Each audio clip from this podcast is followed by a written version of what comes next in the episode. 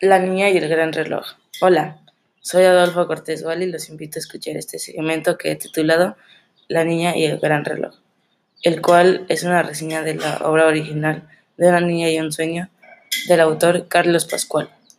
Su año de publicación fue en 28 de febrero de 2019 por la editorial Penguin Random House Grupo Editorial en el lugar Ciudad de México es primera edición y cuenta con 139 páginas.